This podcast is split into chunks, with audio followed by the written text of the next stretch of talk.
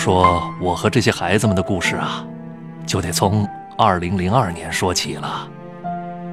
我呀，前半生过得并不是很顺。八四年，我从地质大学毕业之后，先后在两个厂子里当工程师，但这厂子啊，都是连年亏损。我呢，就开始对我这个专业失去信心了，所以。我就到华中师范大学进修了一年，毕业后就当了代课老师。这期间呢，我结了婚，有了个女儿，但因为一直没攒够买房子的钱，我的工作又不稳定，日子一长啊，我老婆受不了了，我们就离了婚，女儿归她。就这样，到了二零零二年。我彻底成了孑然一身，搬回了父母家。可之后没多久啊，我爸又去世了。唉，这一连串的打击啊，让我整个人彻底崩溃了。那段时间，我觉得我可能都有抑郁倾向了。在家里一坐就是一天，什么话都不说。我妈看着我这样，特别着急。正好啊，她听说了一个事儿，就劝我去看看。好，什么事儿？当时啊，武汉协和医院的儿科主任叫金润明，他考虑到儿童白血病治疗周期很漫长，长期住院治疗的话，孩子们出院后这功课容易跟不上，所以啊，他就想办一所病房学校。在武汉市内征招一批爱心教师。我妈听说后啊，就让我也去试试。我反正也没什么事儿，就过去看了一下。我记得特别清楚啊，那天是二零零二年十一月十号。我一进儿童的血液病房啊，就感觉到一阵一阵的寒意。寒意？哎，因为每一间病房里。全是白花花的一片呢。那些病床上的孩子们，就那么呆呆地坐着，要么是躺着，盯着自己，或者是别人的吊瓶。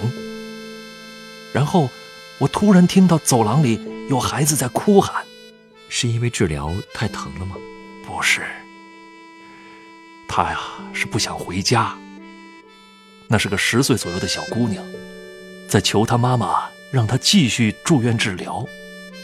他说他还想读书，还说好了以后啊，会赚钱报答他们。那是因为家里没钱了。对，我后来听人说，这孩子叫李佳佳，是湖北十堰人。为了给他治病，家里头卖了房子，借遍了亲友，花了将近二十万，可病情还是没控制住。他父母后来也是没辙了，才办了出院手续。那孩子当然明白回家意味着什么，所以就跪在地上求他爸他妈。他妈妈不忍心强拖着孩子回去，就悄悄地求一个女医生，让他去骗孩子，说是先回家休养几天再回来。那个女大夫也是左右为难啊，但最后。还是去说了，那孩子相信了，信了。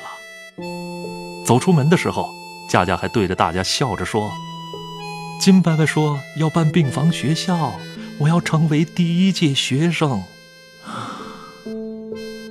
真够可怜的。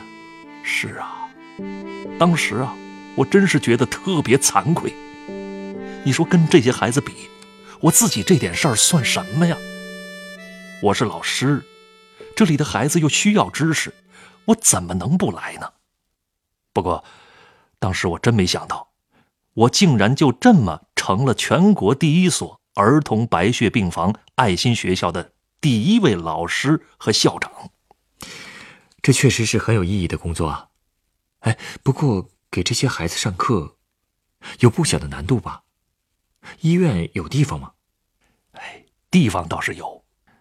当时医院在病区专门腾出了一间大一点的房子，我当时就想，医院已经够白的了，这教室必须得是多彩的呀。我就自个儿找来了涂料，用了一天时间，把墙涂成彩色的了。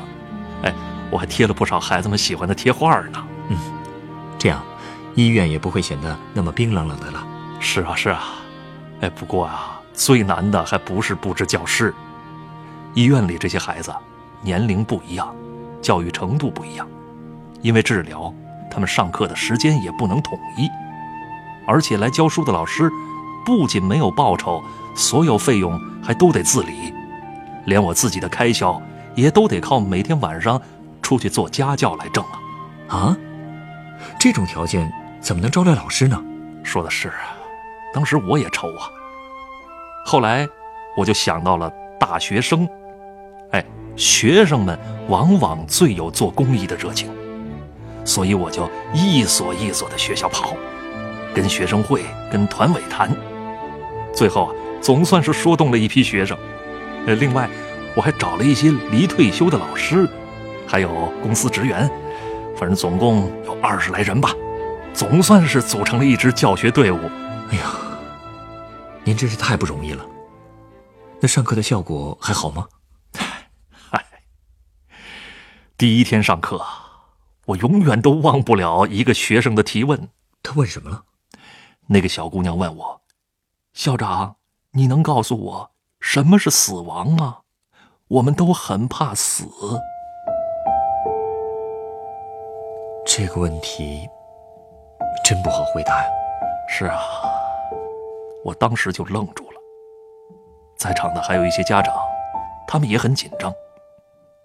我想了想，我就告诉他们：“我说，其实啊，这死亡就像人累了都要睡觉一样，就是去一个地方小睡一会儿，那儿很美丽，很安全，还有蝴蝶和漂亮的小天鹅。”哎，我这么一说啊。孩子们就兴奋起来了，他们说：“原来死亡就像是去了童话世界一样啊！”旁边家长们听了也都松了口气。但是我自己知道，这个答案既不真实也不圆满，所以打那以后啊，我就让所有的老师们不要再主动跟孩子们提什么病啊、死啊这样的话题。如果实在回避不了，也要把死亡。描绘成一个童话般的世界，哎呀，这也是没办法的办法。是啊。然后呢，我又根据孩子们不同的学习情况，给他们分成了三个年级：周一和周三低年级上课，中高年级学生呢自习；周二、周四中年级上课，周五、周六是高年级上课。而每个年级上课的时候呢，再分成复试班。老师这边讲完后布置作业，再讲那边的。那孩子们能学进去吗？能啊！嗨，他们可喜欢上课了，而且上了一段时间之后啊，他们那成绩真是突飞猛进呐！哎，在给他们上课的过程中，我也发现啊，这些孩子每一个都有自己的故事。我记得有个来自咸宁的孩子，叫李诗雅。文章写的特别漂亮，那还有一个叫叫吕乔林的男孩子，当时只有八岁，第一回做骨穿的时候，他尖叫了好一阵子，我看见了，我就假装生气，我跟他说：“胆子这么小啊，不治疗啊，老师就再也不喜欢你了。”，我这么一吓唬，可能孩子是天性怕老师吧。打那以后啊。一遇到护士来做穿刺，这孩子就会主动掀起衣服，弓起背，咬着牙说自己不怕疼。那个针头针刺进脊椎里之后，他还不停的说着不疼不疼，可是眼泪哗哗的流啊。这孩子啊，真让人心疼。谁说不是呢？而且这些孩子不仅身体上遭受了这么大痛苦。精神上也是啊。有一次，有个新来的志愿者，看到一个女孩的额头上出了好多汗，他也是好心，就帮着孩子把帽子摘了。可这孩子突然大哭起来，是因为那个孩子没有头发。你说的对，因为化疗嘛，这些孩子大部分都是光头。那你说谁不爱美呀？所以很多家长都会给孩子准备好几顶帽子。也是那个新来的志愿者不知道，结果就闹出了这个乱子。不过这个时候啊，哎，没想到有个小男孩跑了过来，他安慰那个小姑娘说：“姐姐不哭，光脑袋不怕，你是勇敢的西瓜太郎。”你别说，经他这么一说啊，那小姑娘立刻就不哭了。呵，对，西瓜太郎的脑袋顶上也是光秃秃的。哎，你也知道西瓜太郎啊？小的时候看过漫画，还是你们年轻人懂得多呀。我当时还不知道西瓜太郎是谁呢，问了那个小男孩，我才知道，说他是个头顶西瓜皮的小英雄。哎，我就想啊，这个形象不错哎。然后我就专门去批发市场买了好多西瓜太郎的贴画回来，我给他们都贴在病区里头。我就是想告诉孩子们，就算是光头。大家也都是很可爱的，嗯，您为了这些孩子，也是操碎了心啊。哎，不值一提。其实啊，我为他们能做的也都很有限，反倒是他们，给了我很多的鼓舞和激励。通过他们的眼睛，我才意识到，生命是多么可贵，世界上还有这么多美好的，可以留恋的人和事啊。我不是大夫，我没法帮他们恢复健康。但只要是我能做的，我肯定会尽力去做。嗯，就说我第一天去医院看到的那个没钱治病的小姑娘李佳佳吧。其实我一直都惦记着她，不知道她回家之后情况会怎么样。所以第二年的三月，我就去了她的老家实验一趟。那她还好吗？还活着。当时我特别高兴。可是，由于中断了治疗，他病情已经很严重了。小佳佳的妈妈告诉我，回家之后啊，佳佳一直吃很便宜的中药。医生说，如果还不送到医院治疗，他就过不了这个春天了。啊！我当时就急了，第二天我就回了武汉，我要给这个孩子筹钱去，我绝不能眼睁睁的看着一个孩子。因为没钱就这么没了，我就先找到了医院的领导，求他们再收治孩子，然后我又找我的大学同学去借钱，大概跑了半个月吧，我还真凑到了一部分治疗费。可是佳佳的妈妈看到这些钱，竟然怎么都不肯收，我就急了，我就问她是钱重要还是你女儿的命重要啊？先治病要紧。那佳佳回医院了。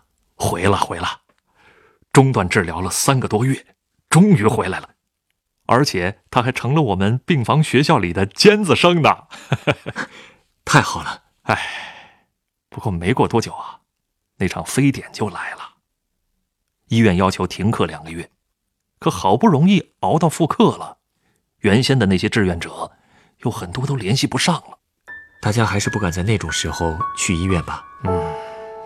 也有的可能跑回老家了吧，但课可不能就这么停了呀，所以我就又开始跑各大高校，碰了不少钉子，还被别人当做骗子骂过。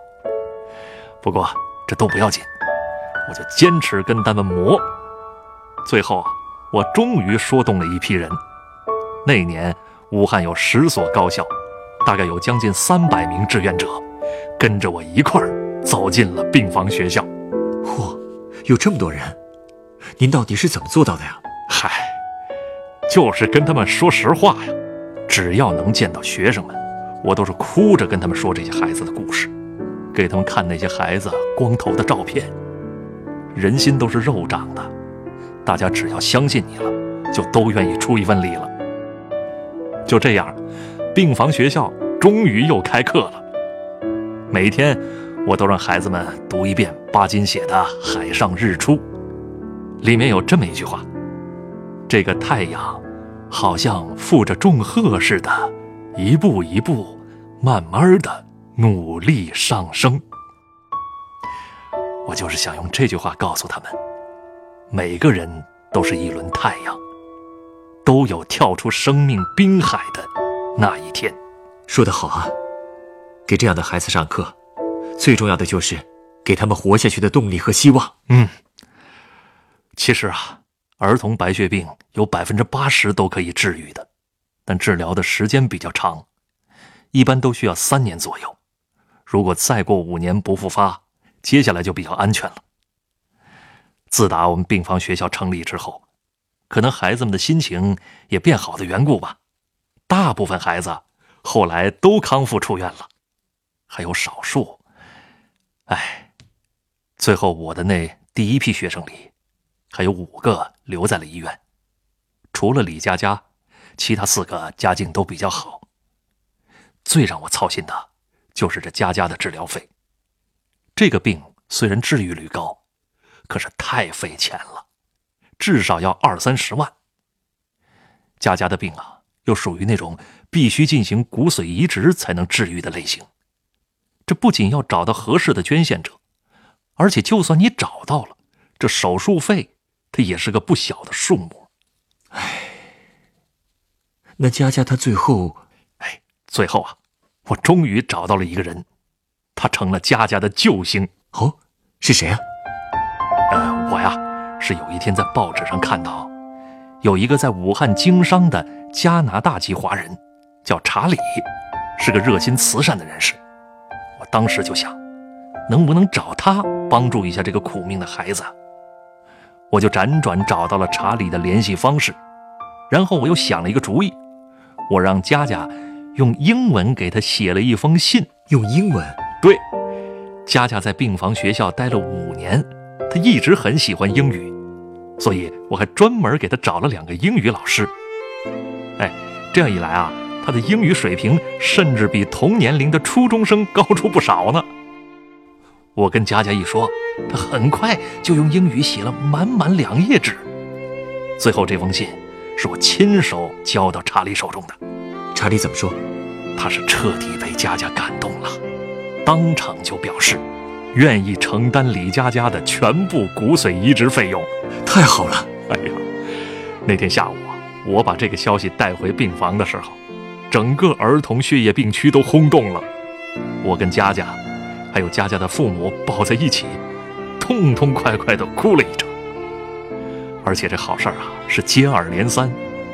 不久之后，中华骨髓库也传来了好消息。与佳佳相配型的骨髓也找到了，哎呀，真是双喜临门啊！手术最后应该成功了吧？成功了，成功了，而且术后一切正常，太好了！而且啊，佳佳的痊愈真的给了很多孩子希望。之前两年有一个新来的孩子，刚开始他因为害怕，特别不配合打针治疗，他妈妈就吓唬他说：“你再不打针就会死的。”那孩子就问：“死是什么呀？”他妈就告诉他：“死就是再也见不到爸爸妈妈了。”那孩子又说：“那隔几天再见嘛。”可当他后来知道死就是再也看不到爸爸妈妈之后，就开始特别害怕了。可是这佳佳的手术成功之后啊，所有的孩子都在说：“佳佳姐姐不会死啦。”那个孩子听了也特别高兴，他还说。我也要像佳佳姐姐那样。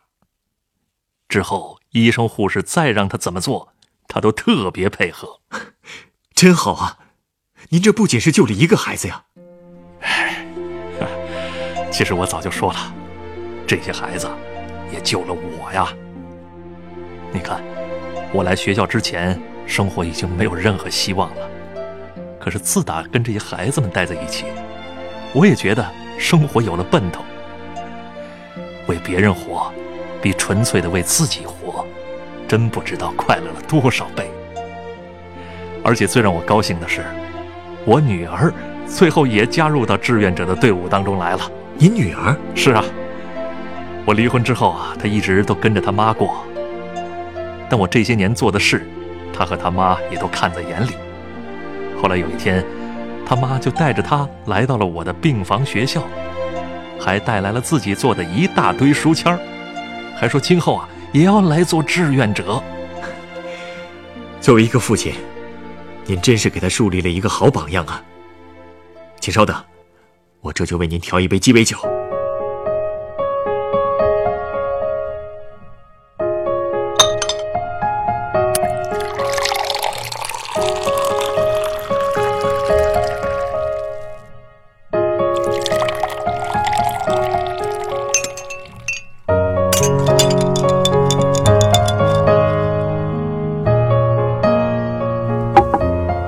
来这是您的鸡尾酒，它是用干式金酒、柠檬汁、砂糖糖浆和姜汁汽水调成的。萨迪格鲁夫，萨萨萨迪什什么什么夫？你 这名字还挺拗口。其实啊，这个名字是因为它的英文名叫 Shady Grove，这是它的译音，意思是树荫密集的树木。对于那些挣扎在生死线上的孩子们来说，我认为。您就像是一棵大树，为他们冰冷的世界带来了绿荫和生命的色彩。孩子们在您的守护下，看到了生的希望。您真是功德无量啊！哎，太过奖了，太过奖了。如果非要这么比喻的话，我最开始也是一棵快要枯死的树啊。为了这些孩子们，我才努力让自己活了过来。其实啊。我们不都是这么彼此依存着，才找到生命的意义的吗？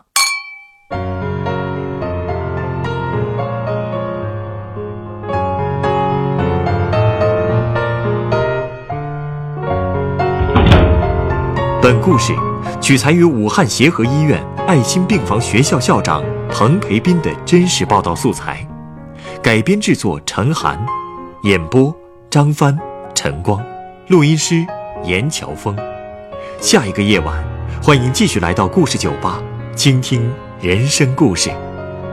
收听最新节目，请关注北京故事广播，工作日每晚九点播出的《故事酒吧》的一千零一夜。